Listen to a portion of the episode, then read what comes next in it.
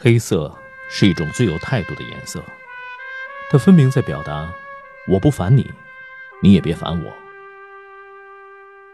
完美是丑陋的，完美是秩序与和谐的呈现，是强制力的结果。自由的人类不会期望这样的东西。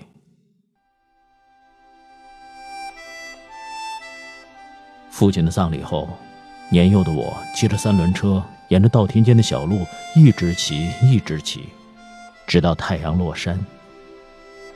不知为什么，我就想一事无成。就像人一样，布料也有自己的生命。当布料被放上一两年，经历自然的收缩以后，才能显露出它本来的魅力。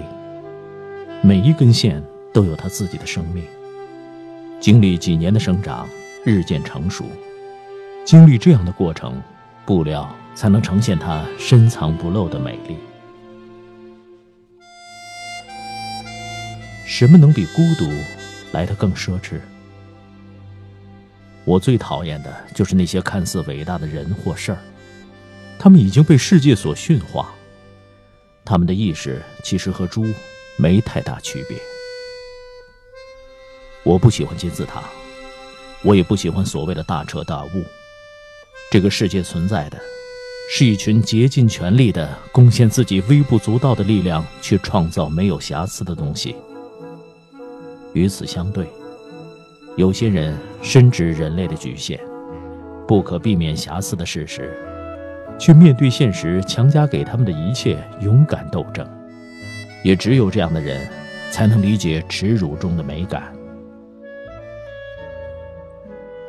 对你来说，落魄在外的时候，用几个铜板买来的啤酒，和你在半岛区套房里穿着毛绒长袍所啜饮的冰镇香槟。基本上是一样的。今天，太阳再次升起，所以我一点都不想探究你基于个人原则而逾越传统的那一面。你就是你，而我爱你，就这么简单。世人热衷于社会文明的进步，对此我已经不仅仅持怀疑态度，更多的是一种对他难以抗拒的厌恶。社会文明不论如何发展，如何进步，人终究逃不了作为人的命运。自己这个东西是看不见的，撞上一些别的什么，反弹回来才会了解自己。所以，跟很强的东西、可怕的东西、水准很高的东西相碰撞，然后才知道自己是什么。这才是自我。人生，最终不过是一场催人泪下的闹剧。有多少部一生都不必阅读的文学经典？我多么渴望可以做完我该做的，快点回去，回到我熟悉的孤独。岁数大了，我已经可以清晰的听到体内细胞一个接一个消亡的声音。拥有的越多，你与神明的距离。